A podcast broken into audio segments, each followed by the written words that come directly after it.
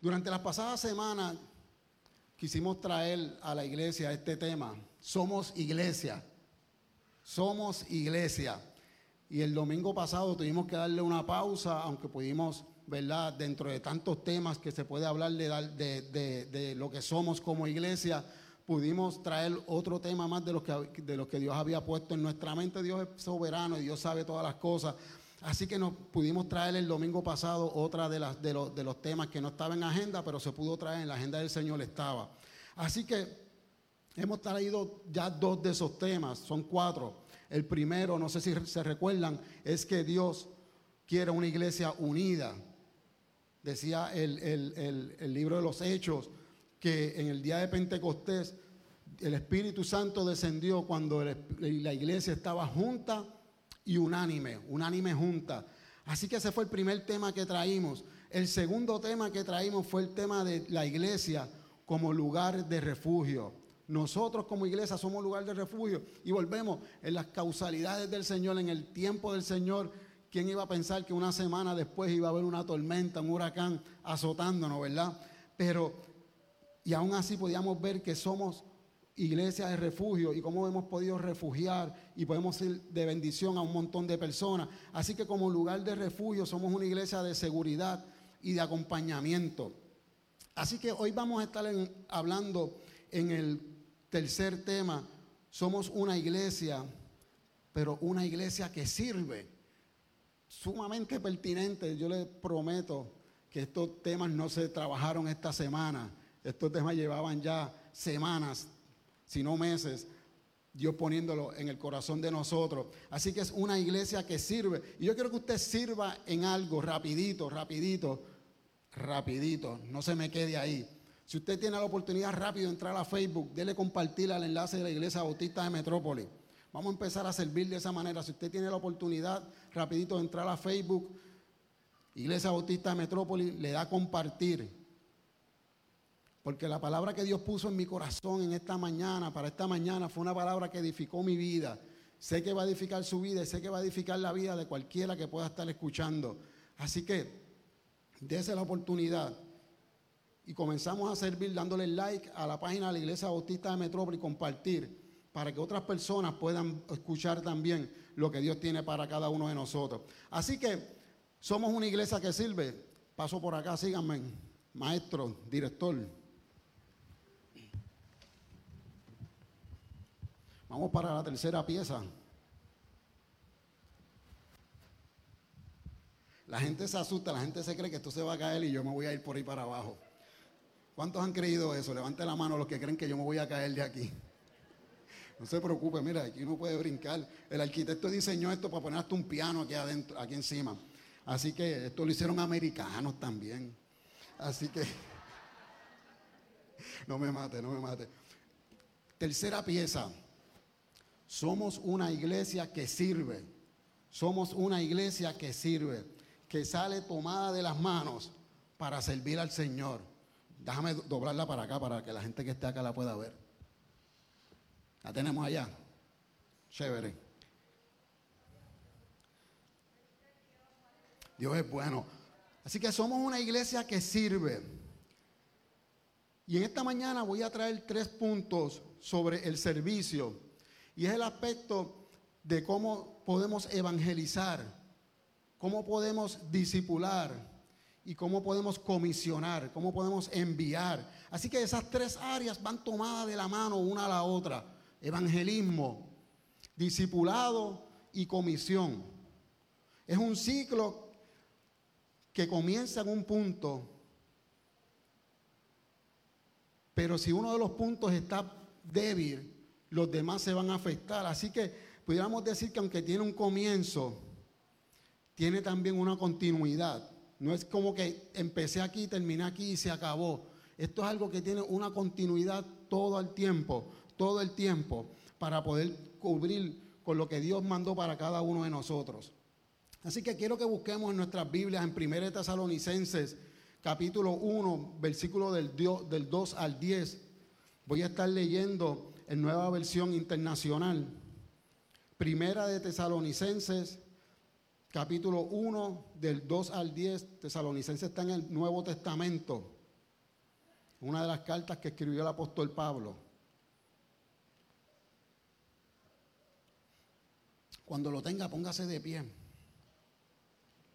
Primera de Tesalonicenses 1, versículos del 2 al 10. Le vamos dando saludos a la familia de Facebook que se ha unido, que se ha ido uniendo. Gracias por estar ahí con cada uno de nosotros. Gracias por ser parte de la Iglesia Bautista de Metrópolis, domingo tras domingo, jueves tras jueves, todos los sábados en el aperitivo que se conectan con nosotros y están ahí en todo momento. Así que leemos en 1 Tesalonicenses capítulo 1, versículo del 2 al 10, en el nombre del Padre, del Hijo y del Espíritu Santo, dice, siempre damos gracias a Dios por todos ustedes cuando los mencionamos en nuestras oraciones. Los recordamos constantemente delante de nuestro Dios y Padre a causa de la obra realizada por su fe, realizada por su fe, el trabajo motivado por su amor por su amor y la constancia sostenida por su esperanza. Esperanza en nuestro Señor Jesucristo. Hermanos amados de Dios, sabemos que Él los ha escogido porque nuestro evangelio les llegó no solo con palabras, sino también con poder, es decir, con el Espíritu Santo y con profunda convicción, como bien sabes. Estuvimos entre nosotros, entre ustedes, buscando su bien. Ustedes se hicieron imitadores nuestros, dice el versículo 6, y del Señor, cuando a pesar de mucho sufrimiento recibieron el mensaje con la alegría que infunde el Espíritu Santo. De esta manera se, se constituyeron en ejemplo para todos los creyentes en Macedonia y en Acaya. Partiendo de ustedes, el mensaje del Señor se ha proclamado no solo en Macedonia, y en Acaya, sino en todo lugar. A tal punto se ha divulgado su fe en Dios que ya no es necesario que nosotros digamos nada. Ellos mismos, dice el versículo 9, ellos mismos cuentan de lo bien que ustedes nos recibieron y de cómo se convirtieron a Dios dejando los ídolos para servir al Dios vivo y verdadero. Y versículo 10 cierra diciendo, y esperar del cielo a Jesús, su Hijo, a quien resucitó que nos libra del castigo venidero. Oramos al Padre. Dios amante, Padre Celestial, gracias a Dios por la oportunidad, Señor, de compartir con la iglesia, Señor, esta palabra que pusiste en mi corazón, en mi espíritu, en mi mente, Señor. Palabra que edificó mi vida, Señor. Palabra que me enseñó. Palabra que me nutrió, Señor. Que me hizo crecer, que me hizo madurar, Señor. Gracias Señor porque soy una simple vasija agrietada, Señor. Que tú pusiste tus ojos en mí, Padre. Para que tu gloria y tu honra sea más manifiesta, Señor. Porque nosotros somos pecadores, somos seres, Señor, imperfectos. Pero es ahí, Señor, donde tú te muestras, Señor. Donde tu grandeza se hace ver, Señor. Cuando no se trata de nosotros, Señor. Porque todo se trata de ti, Señor. Todo se trata de Dios, todo se trata de ti, Señor. Nosotros simplemente hemos levantado las manos, Señor, y hemos dicho, heme aquí, envíame a mí. Gracias por tu gloria, gracias por tu presencia en esta mañana, Señor. Sé tú tocando, Señor, el corazón de cada vida que nos está escuchando, Señor. Aquí o en las redes sociales, en tu tiempo perfecto, Señor. Toca tú el corazón. Nosotros podemos traer palabra, Padre pero tu Espíritu Santo es el que comienza a quebrantar el corazón de cada una de las vidas para ponerse atento y atenta, Señor, a lo que tú quieres decir en su vida, Padre. Habemos personas aquí con diferentes necesidades, pero tu palabra es tan fiel y tan verdadera que a cada uno de nosotros, Señor, tú nos hablas y te amorda, Señor, tu espíritu, Señor, a cada una de nuestras necesidades, Señor.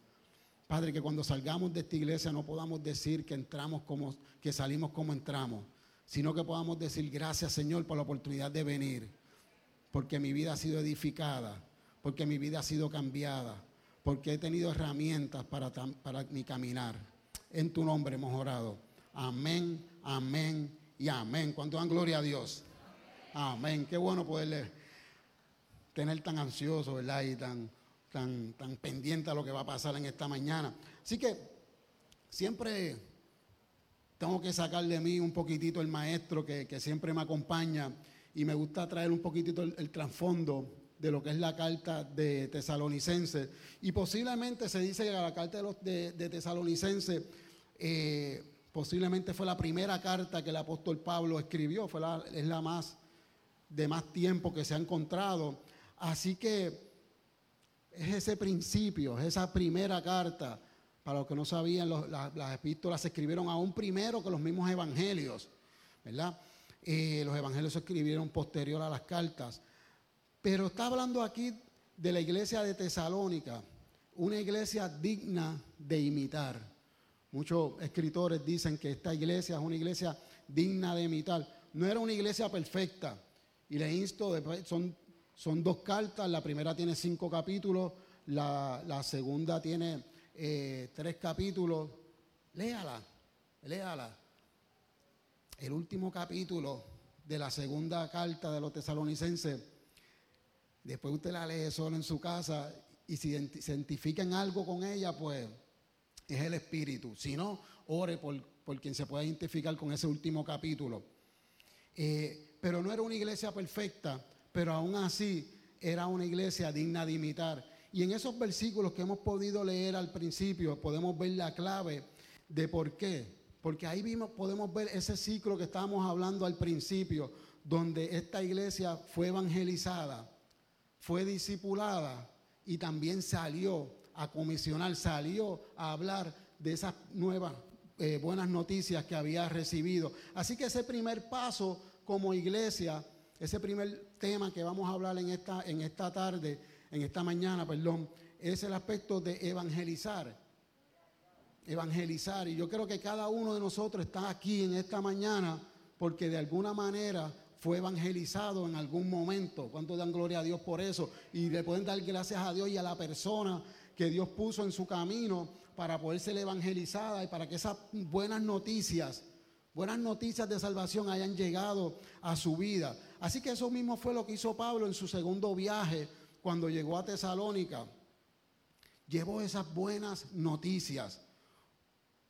Y cuando menciona el versículo 3, en el versículo 3 de ese primer capítulo, hace tres, eh, tres áreas, tres puntos que se hacen presentes al momento de evangelizar. Y número uno dice primero que era la fe la fe es la que va a hacer que ocurra esa obra en cada una de nuestras vidas. Usted trae la palabra, pero la fe que usted está poniendo en Dios, la fe que usted está poniendo en el Padre es la que va a hacer empezar a que cobra vida esa palabra en, usted, en cada uno de nosotros. Y esa palabra que usted va a recibir es una palabra que está eh, dictada y movida por amor. Es lo que dice ese, ese versículo 3. Movida por el amor. El amor que Dios puso en una persona. Un familiar suyo, en un amigo suyo, un compañero de trabajo o cualquier persona que posiblemente usted se cruzó por la calle, si es parte de su testimonio. El amor movió a esa persona a poder hablarle de que lo que Dios hizo en su vida lo puede hacer también en la suya.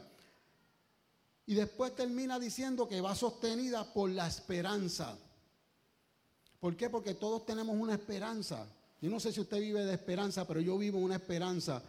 Yo vivo una esperanza de que en algún momento Cristo va a venir por su iglesia, que los muertos en Cristo van a resucitar primero, que Dios va a, llevarse a todos nosotros, los santos. Yo no sé cuántos santos hayan aquí, pero se quedarán dos o tres. ¿Cuántos santos hay aquí en esta mañana?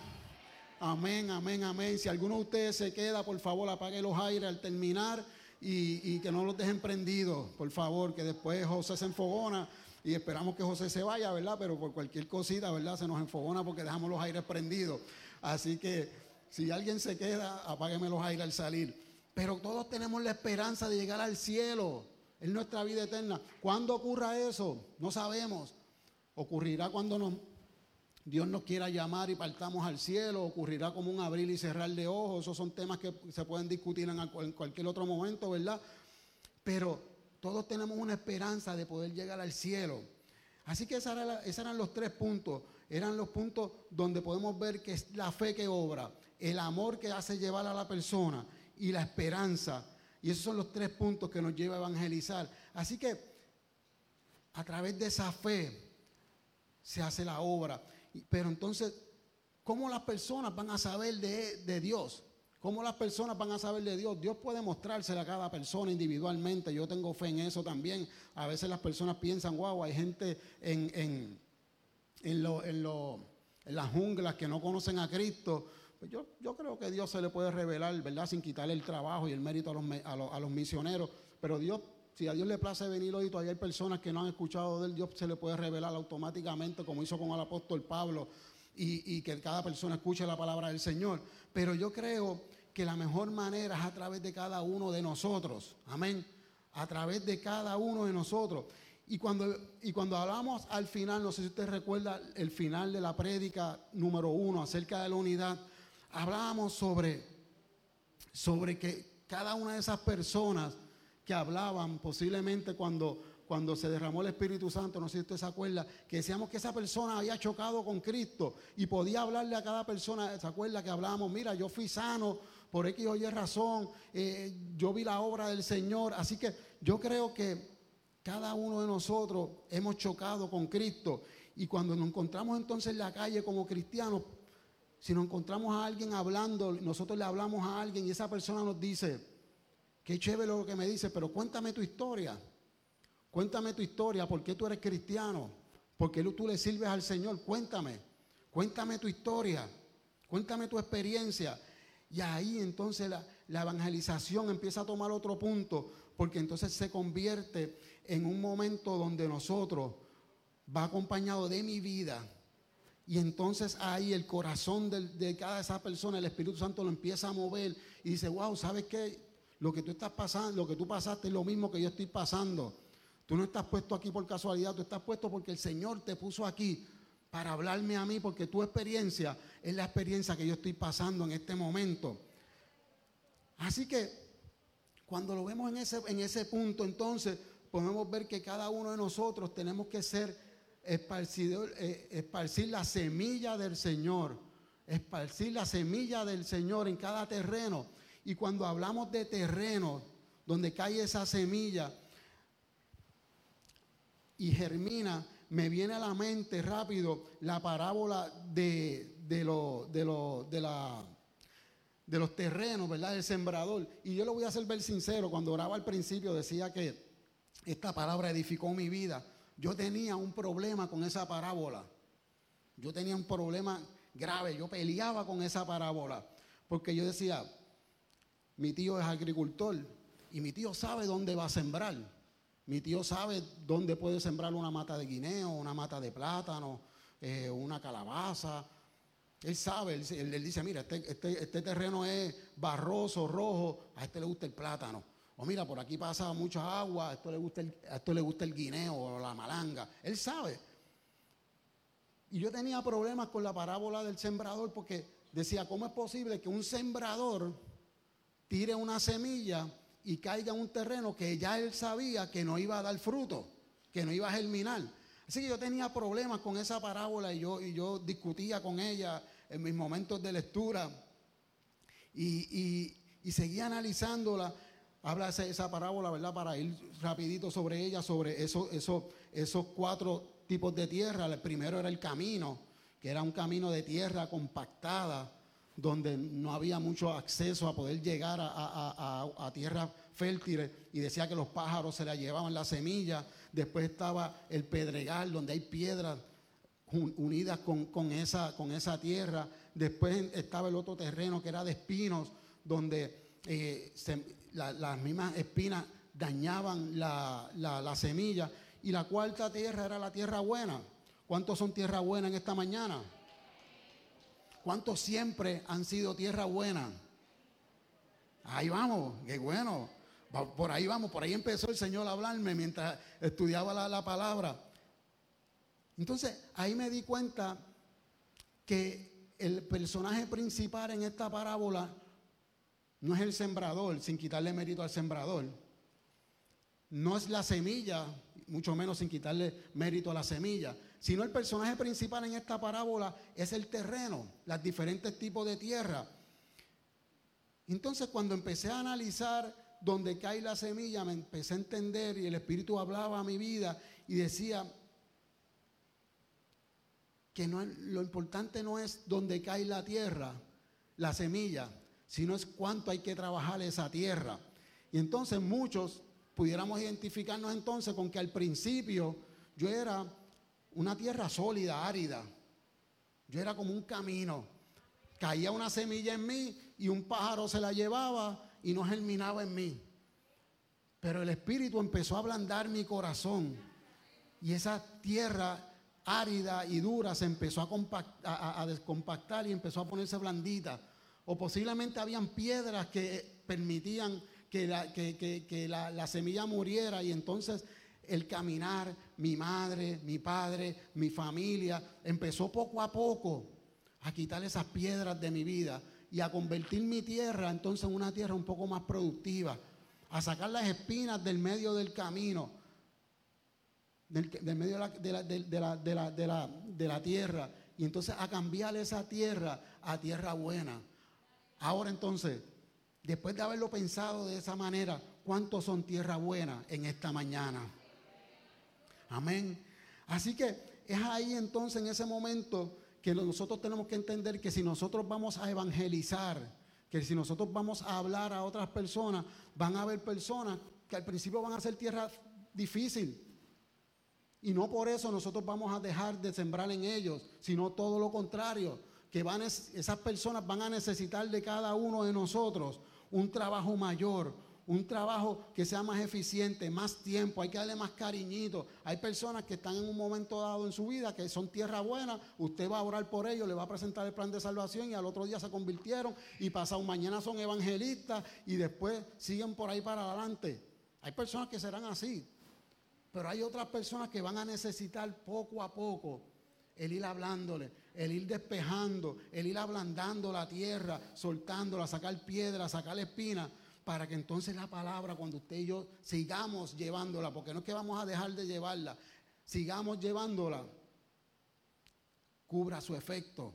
Amén. Entonces a veces nos damos cuenta con que uno decimos, wow, esta persona yo estuve predicándole por un montón de tiempo, la dejé de ver y a los par de días me viene y me dice que se convirtió, con un hermanito le predicó y se convirtió y me dice, wow, con todo lo que yo le tiré y, y no se convirtió, ¿qué habrá hecho esa otra persona? No, esa otra persona fue un complemento a usted. Porque usted fue el, que Dios utilizó para sacar piedra, para sacar espina, para ablandar tierra, para que, esa, para que esa persona se convirtiera su corazón, su vida, su mente en un buen recipiente de poder escuchar la palabra del Señor. Amén.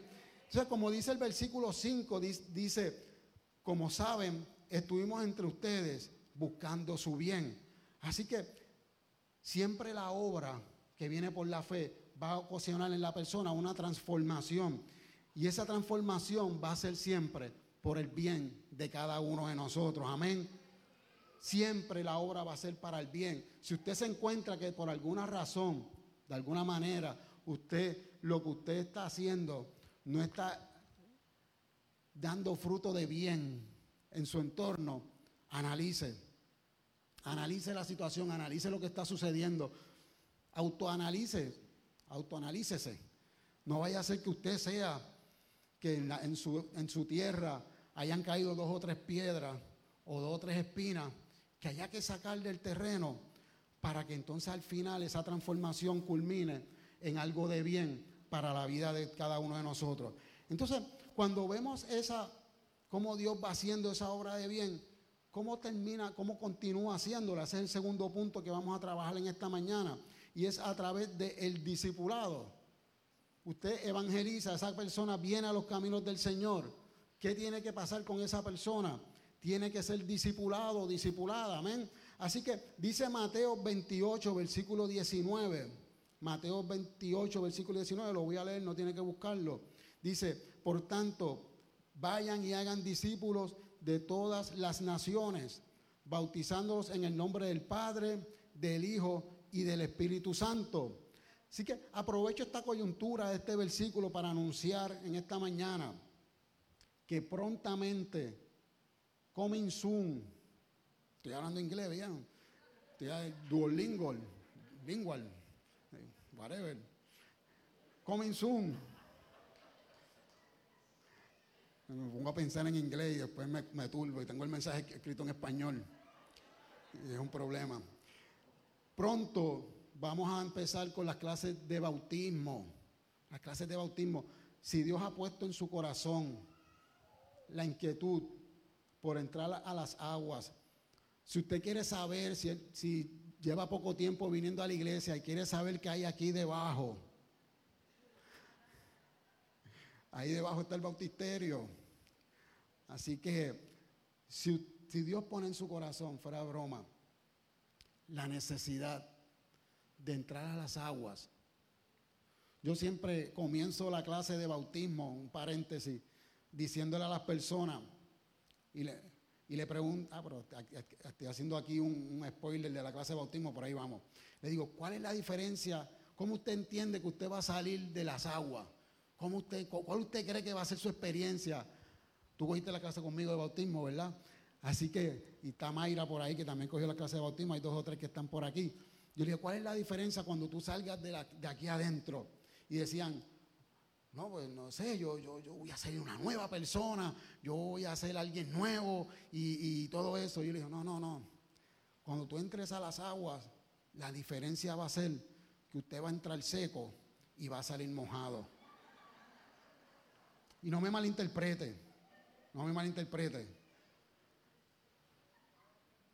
Cuando usted entra a las aguas bautismales es porque ya usted ha puesto en su vida una convicción de que Cristo es el centro de su vida. Y usted cuando entra ahí se convierte en un evangelista, porque ese día usted trae hasta la vecina, hasta el que vende mantecado por su calle, y usted lo trae aquí a la iglesia, y usted se convierte en un evangelista, porque usted le quiere proclamar a todo el mundo que Cristo mora en su vida. Eso es como cuando usted se casa. Yo me casé con la pastora Omaira porque yo la amaba, la amo, la sigo amando. Yo no la amé más el día que me casé con ella, ¿verdad? Usted no amó a su pareja más. Wow, ahora me puse el aro, ahora sí que te amo más. No, no, no, no. Usted se casa con ella o con él porque usted la ama o lo ama. Así que es, es lo mismo, es el mismo punto. Pero el hecho es de que en esas clases de bautismo se le empieza a disipular a cada uno de ustedes y empezar a enseñarle el porqué de muchas cosas, muchas dudas, muchas preguntas que tenemos y que van a seguir surgiendo eventualmente en las próximas, en el, transcurso de su vida. Pero esas clases de bautismo es el primer comienzo de poder escuchar y poder disipularse a cada uno. Así que los diáconos, los ujieres al final del culto van a estar con una listita, una libreta si usted me está escuchando por las redes sociales, no le dio la oportunidad de venir, comuníquese, comuníquese con nosotros, con la iglesia, con la oficina y diga, yo me quiero bautizar. Y hacemos los arreglos para que así pueda ser. Amén. Así que ore. Si ya usted se bautizó, ore por las personas que no han sido bautizadas, para que Dios toque ese corazón, esa tierra la empiece a ablandar un poquitito y esas personas decidan dar ese paso tan bonito y tan glorioso. Amén. Así que el discipulado tiene que ser la clave para el crecimiento de cualquier iglesia. Si una iglesia no se capacita, no se disipula, no hay manera de que pueda crecer. Es importante que cada eh, iglesia pueda, cada individuo pueda discipularse. Y luego ese discípulo, es interesante porque ese discípulo hace que se crea en él un maestro que a su vez como maestro va a disipular a otras personas. Así que seguimos viendo el ciclo de vida. Usted fue discipulado, usted fue enseñado y no se quedó ahí usted va entonces a ser maestro y discipular a otras personas. Amén. Así que ese discípulo debe, debe buscar imitar al maestro. Debe buscar imitar al maestro. El versículo 6 de, de, la primera carta de Tesalonicenses dice el versículo, el capítulo 1, versículo 6, que, estuvimos, que hemos estado leyendo, dice, ustedes se hicieron imitadores nuestros y del Señor y estamos claros que el digno de imitar es Jesucristo, ¿verdad? Es Cristo, ese es el digno de imitar, por eso están los evangelios, para uno poder seguir el testimonio, las bases, como, como, como el maestro obró y uno imitarlo. Pero por muchos, en muchas áreas de las cartas del apóstol Pablo, el apóstol Pablo habla y dice, sean imitadores de mí como yo le he sido de Cristo. Y a veces podemos pensar también, era parte de lo que también el Espíritu iba hablándole a uno y enseñándole. Y uno podía llegar a pensar, wow, este apóstol Pablo era un orgulloso. Ay, imítenme a mí, eh, sean como yo. Y la realidad es que todo eso no era más que otra, una preocupación que tenía el apóstol Pablo por cada una de esas personas, porque para ese tiempo usted, una persona iba caminando y veía a alguien que podía ser un maestro para él y sabe lo que hacía, se iba a vivir con esa persona. Por eso, el, por eso Cristo cuando vino, Jesús, cuando vino, empezó a buscar discípulos y los discípulos lo siguieron y seguían con él caminando. Eso era parte de la costumbre, el uso y costumbre, porque ellos no querían solamente aprender de cómo él hablaba, sino también querían aprender de él, de cómo él vivía. Así que eso es bien interesante porque la palabra no se puede quedar en el maestro solamente en el hablar, sino también se tiene que ver en el actuar de cada persona. Así que de esa manera ellos iban aprendiendo a través de las enseñanzas que iban viendo a través de su maestro. Pero entonces ahora Jesucristo no estaba físicamente con ellos, estaba el Espíritu Santo que tocaba el corazón de cada uno de ellos. Pero entonces el apóstol Pablo tenía una responsabilidad porque decía, wow, estas personas quieren ver cómo imitar, quieren, necesitan a alguien a quien imitar. Así que el apóstol Pablo dice, wow, ahora yo tengo que hacer que mi vida refleje a Cristo de tal manera que ellos me puedan imitar a mí. Entonces es una responsabilidad mayor en la vida del apóstol, no era, no era un orgullo, sino más bien era una carga en ese aspecto porque tenía que cuidarse de, hacer las cosas bien. Y no sé si ustedes recuerdan, yo creo que yo lo mencioné en, el, en, el, la asamblea que hubo de elección en, en julio, cuando me decían a mí como, como persona, ¿A qué tú le temes a la pastoral? No sé si yo lo compartí, entiendo que lo compartí con ustedes ese día. ¿A qué tú le temes en la pastoral? Y yo decía, ¿sabe a qué yo le temo? Yo le temo a fallar. Yo le temo a fallar. Porque no es lo mismo que digan, ¿verdad? Yo soy bajista también de la iglesia, así que no estoy hablando de nadie, estoy hablando de mí. No es lo mismo que digan el bajista de la iglesia falló, a que digan el pastor de la iglesia falló. Así que el pastor de la iglesia tiene una responsabilidad de, cuando va a la, fila de church y se empiezan a tardar en church, respirar hondo y decir, Señor, ponme a alguien en el camino a quien yo pueda hablar en estas próximas dos horas. Es lo que espero que el pollo de church salga. Así que, que uno como, como, como pastor, como líder, como maestro, tiene que entender que uno tiene una responsabilidad hacia las personas. ¿Por qué? Porque hay personas que van a imitar a uno. Hay muchos hermanos que están imitando al pastor, ¿verdad? Y, el, no, Abraham no quiere. Abraham no, tú tienes una cabellera bella y preciosa. Pero acuérdate que Dios hizo cabezas perfectas y a otras le dio pelo. Este, amén. Así que la realidad es que cada uno de nosotros tenemos que buscar eso, poder ser, que las personas puedan imitarnos, podemos, podamos ver que, las personas que están a nuestro lado, yo no sé, haga, una mirada así, un, 180, no se parte el cuello, mire, mire a su alrededor. Usted sabe que es bien probable que alguien que usted vea en este momento, esa persona también lo esté viendo usted como alguien que imitar. Wow, yo quisiera ser como, yo quisiera ser como Iri, yo quisiera ser como Margarita, yo quisiera ser como Michael, como Orlando, los Orlandos. Y a lo mejor usted mismo no lo sabe. De verdad que tú me querías imitar y yo no lo sabía. Ay, Dios mío.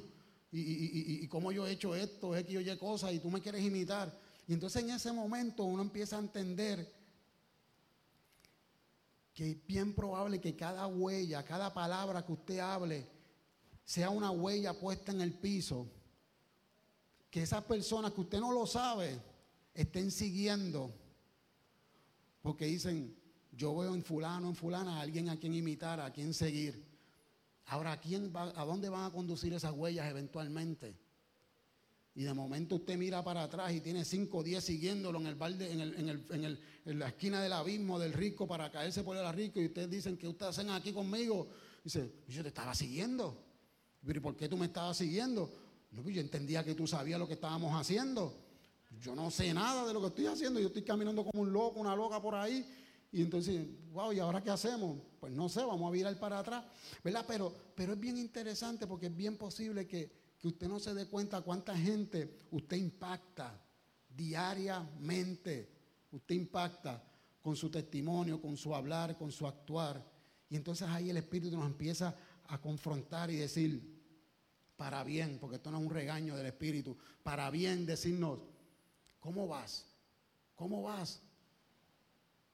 ¿Sabe? Y en ese momento empezamos a entender que todas las herramientas que vamos recibiendo aquí domingo tras domingo, jueves tras jueves, martes tras martes, cuando nos reunimos, son herramientas para empezar a crear en cada nosotros, no una perfección, porque ninguno vamos a ser perfecto, sino una madurez.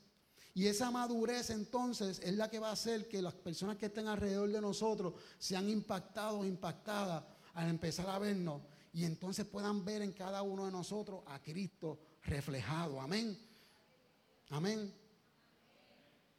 Déjame decirlo más duro. Amén. Eso es. Entonces cuando ven a Cristo reflejado en cada uno de nosotros, ahí entonces podemos empezar a pasar al, al punto 3.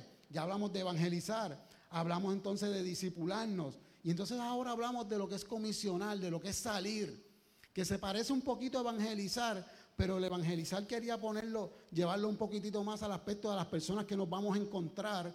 Y el comisional quiero llevarlo un poquitito más a qué nosotros podemos hacer cada uno de nosotros. Y esta es la parte final del ciclo que yo he puesto, ¿verdad? Pueden venir a otra persona y añadirle partes a este ciclo, pero como es el ciclo, el, ciclo mío, yo pongo los puntos que yo quiera, ¿verdad? Allá el otro, si otro quiere predicar de otro ciclo, que ponga los que él quiera. Yo quise poner estos tres y demos gloria a Dios por eso, amén. Así que, y algunos pudieran pensar que esta parte del ciclo es la más difícil. Ay, salir. Ay, ¿cómo yo lo hago? Ay, yo no me atrevo. Tengo chuto, como decía mi nena cuando era chiquita. Y podemos pensar que es la más difícil, pero la realidad es que es la más accesible y es la más diversa. Porque entonces ahí depende de cada uno de, nosotros, de los que estamos aquí. Depende de cada uno de los que estamos aquí. Y dice la iglesia de la carta de Tesalonicense, dice que la iglesia de Tesalónica era experta en eso. Era una iglesia experta, dice el versículo 8, dice, partiendo de ustedes, partiendo de ustedes, el mensaje del Señor se ha proclamado no solo en Macedonia y en Acaya, sino en todo lugar. A tal punto se ha divulgado su fe en Dios que ya no es necesario que nosotros digamos nada. Así que el apóstol Pablo, Timoteo que estaba ahí también, Silvano, que era otro de los que estaba ahí, decían, ya yo no tengo que hacer nada porque ustedes lo han hecho todo, amén. Ese amén era para poderme tomar un poquito de agua. Así que la iglesia no se conoció por los líderes. Así que el que está aquí no es necesariamente el más importante, ese líder. La iglesia se conoció por el trabajo que cada uno de ellos, como parte de la iglesia, hizo en ese momento. Amén. Así que la iglesia tesalónica estaba ubicada en un sitio demasiado privilegiado. Era un lugar comercial, era un lugar donde pasaba mucha gente a, comprar. Y entonces era la oportunidad perfecta para poder impactar a muchas vidas que iban a venir hasta este punto A, iban a salir a otro punto por allá abajo, y entonces ya esa semilla no solamente se quedaba aquí en mi área, sino que llegaba a irse un poco más adelante.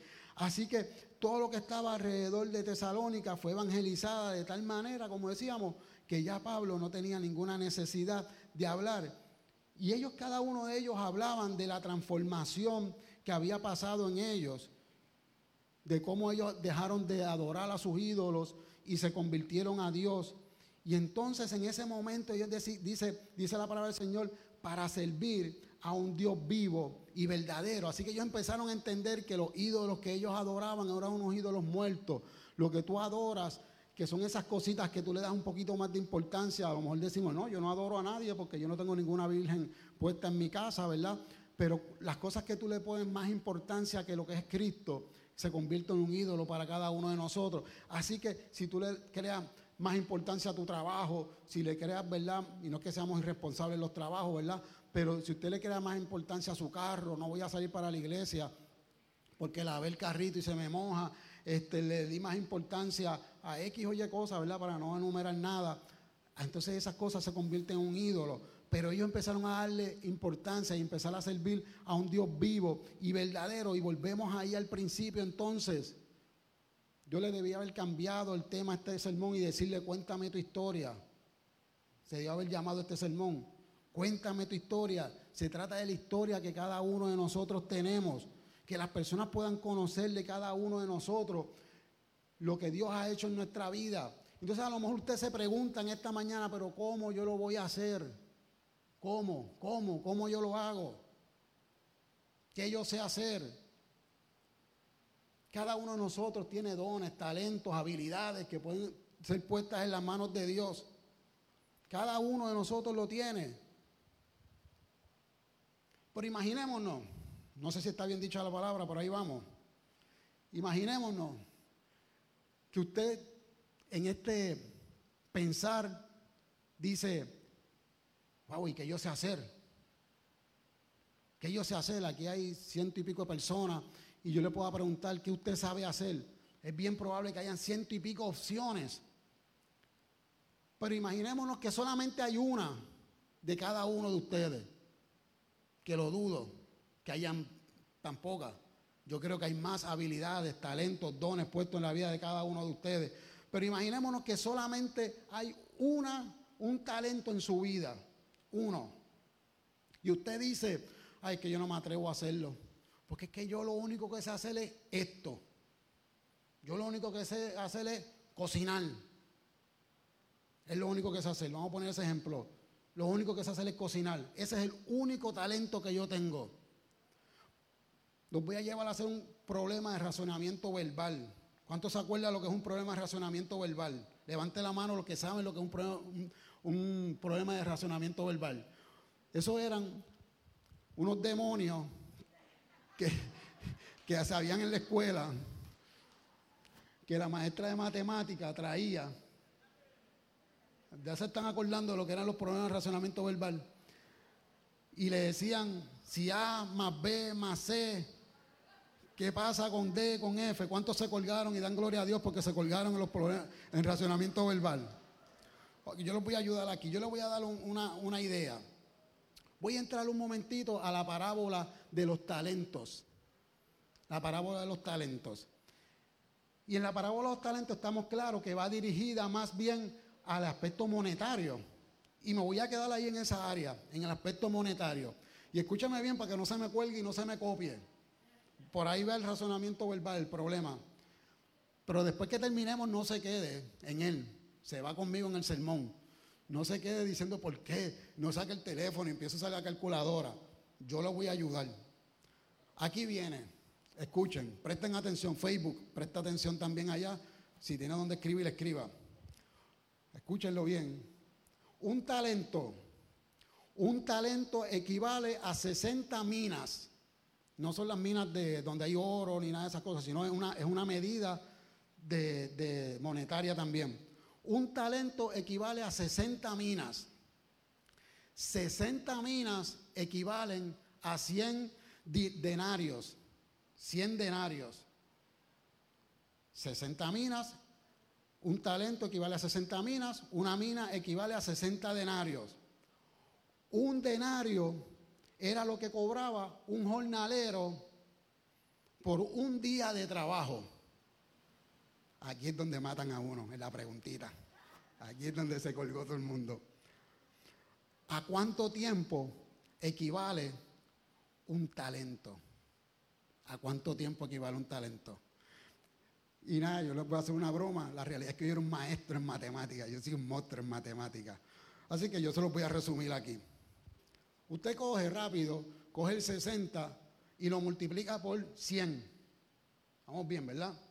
Usted multiplica 60 por 100. Le va a dar 6 mil. Así que usted tiene 6 mil denarios. Y usted coge, para los que son workaholic, voy, voy bien en el inglés, ¿verdad? Workaholic. Más o menos ahí. Que trabajan 7 días a la semana. Usted coge esos 6 mil y lo divide entre 365 días, que eso es lo que trae el año. Así que un talento, aguántese Tolentino, un talento equivale entonces, si trabaja los siete días, equivale a 16 años de salario. Si usted era judío y dice, no, los sábados yo no puedo trabajar, pues usted lo divide entonces entre, 310, entre 313, que son los días del año que va a trabajar, porque le quitó 52. Si es muy complicado, después nos sentamos y damos una clase de eso. Le quitó 52, así que usted coge los 6.000 y los divide entre, entre 313 y le va a decir que un talento hubiese equivalido a 19 años de trabajo. Ah, que usted es puertorriqueño y trabaja cinco días a la semana, apurado, apurado. Y coge todos los días de fiesta y todas las vacaciones que pueda coger. Y si se fue la luz, llama a su jefe, se fue la luz y no, no voy. No pude planchar la ropa. Pero póngale que usted trabajó cinco días a la semana. Ahí usted se coge los, los seis mil días y entonces usted lo divide entre 260. ¿Por qué? Porque le restó 104 días, porque son, usted me entiende, ¿verdad? Para no entrar ahí. Así que significa que si usted trabaja cinco días a la semana, le equivale a 23 años de su salario en el aspecto de, de, esos 6 mil, su talento, su talento, ese único talento que usted dijo, es que yo lo único que sé hacer es esto nada más equivaldría entonces a 23 años de, trabajo. Entonces ahí empezamos a ver, y adiante, pues mi talento vale un montón. Pues yo lo saqué después a 8.50, ¿verdad? El mínimo, para que después no dijeran, oh, pero que el talento, qué sé yo, que el denario, los jornaleros, que son más bajitos, que qué sé yo qué. Ah, pues yo lo saqué al mínimo.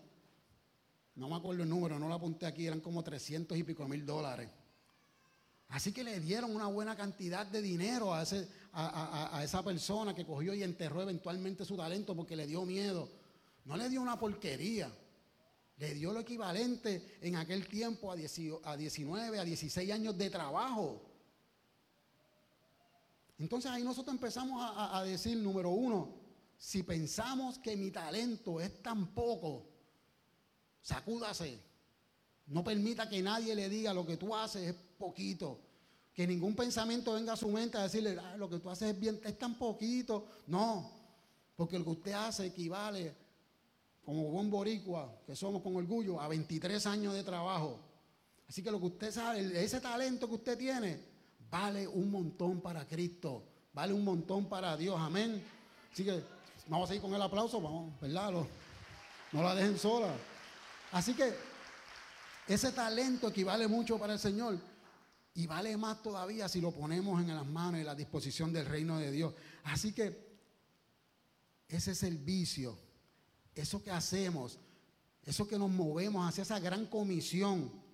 No es solo desde aquí, desde el altar, porque usted puede decir, no, que la gran comisión es solamente desde el altar. El que predica acá arriba. Fantástico, está bien, yo trato de hacer mi trabajo con, con la mayor excelencia que pueda pero cuando yo hablo desde aquí, desde el altar, estoy sumando vidas para el reino. Sigo con las clases de matemáticas, hoy vine maestro de matemáticas. Vamos sumando vidas para el reino.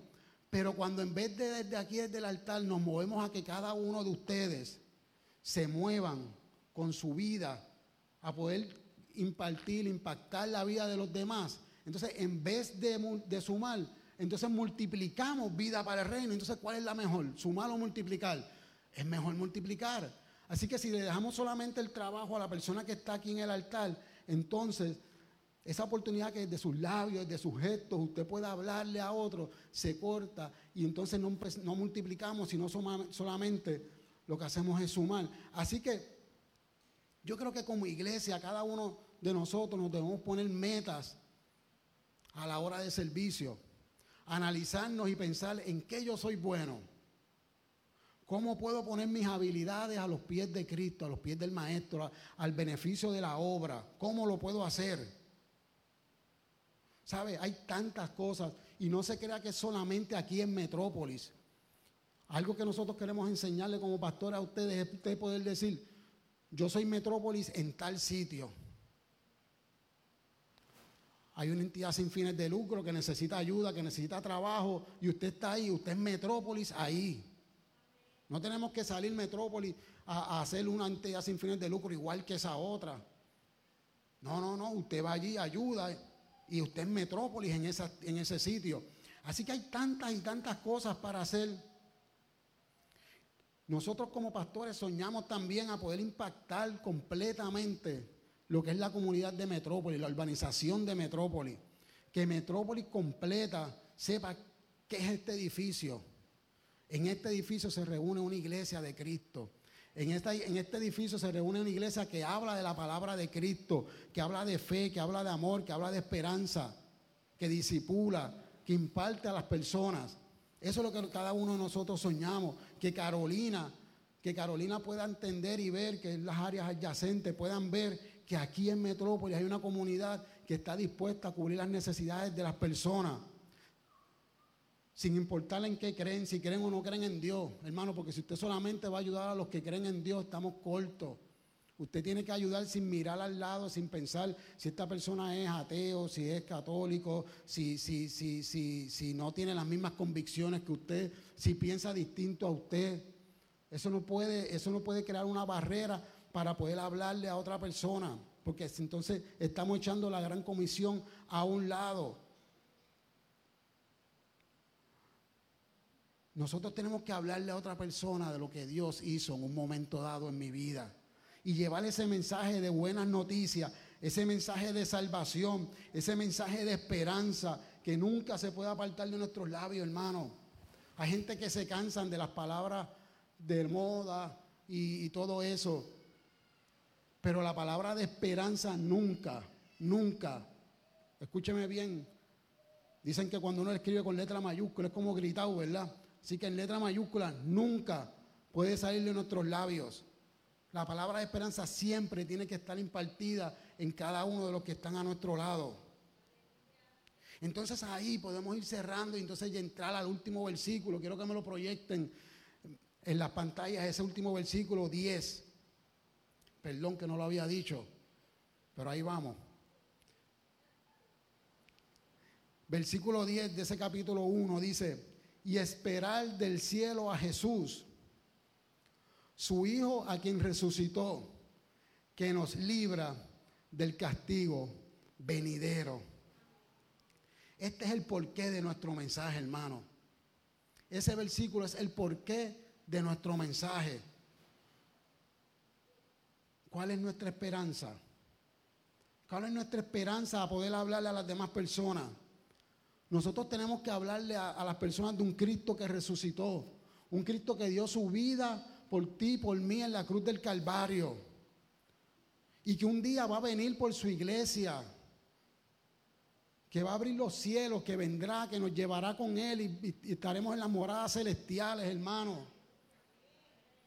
No nos podemos quedar en un evangelio de quedarnos aquí sentados, un evangelio de hacer solamente buenas, buenas obras. Las obras son preciosas porque nos dan la oportunidad las obras son el gancho que Dios utiliza para que la noticia, las buenas nuevas se puedan llevar a impartir. Si usted le da una botellita de agua a alguien y no le dice por lo menos Cristo te ama, se quedó en, buena, en, buena, en una buena acción, pero la buena noticia no se llevó a cabo, hermano. Nosotros tenemos que hablarle a las personas de esperanza. ¿Esperanza de qué? Esperanza de que cuando termina nos librará, nos librará, nos va a librar. No es meter miedo, es hablar de esperanza, nos librará de la muerte eterna.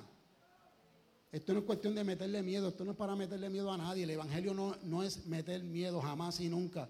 El Evangelio es llevar las buenas noticias y que el que no conoce a Cristo, el que no ha puesto a Cristo en su corazón, no tiene vida eterna en el cielo. Tiene otra vida eterna, pero no en el cielo. Y nuestro trabajo como iglesia, como cristianos, que recibimos en un momento dado a Cristo en nuestro corazón, ustedes decían ahorita amén, porque fueron evangelizados, nos toca a nosotros por amor, por amor, por fe, poder hablarle a cada una de las personas que están a nuestro alrededor de ese mensaje de esperanza, ese mensaje de consuelo, ese mensaje donde lo podemos hablar de que hay un Dios sanador, un Dios que liberta, un Dios que restaura, un Dios que cambia, un Dios que transforma. Pero está en nuestra oportunidad, en nuestros labios, con nuestras acciones, con nuestra forma de ser, poder llevar esa palabra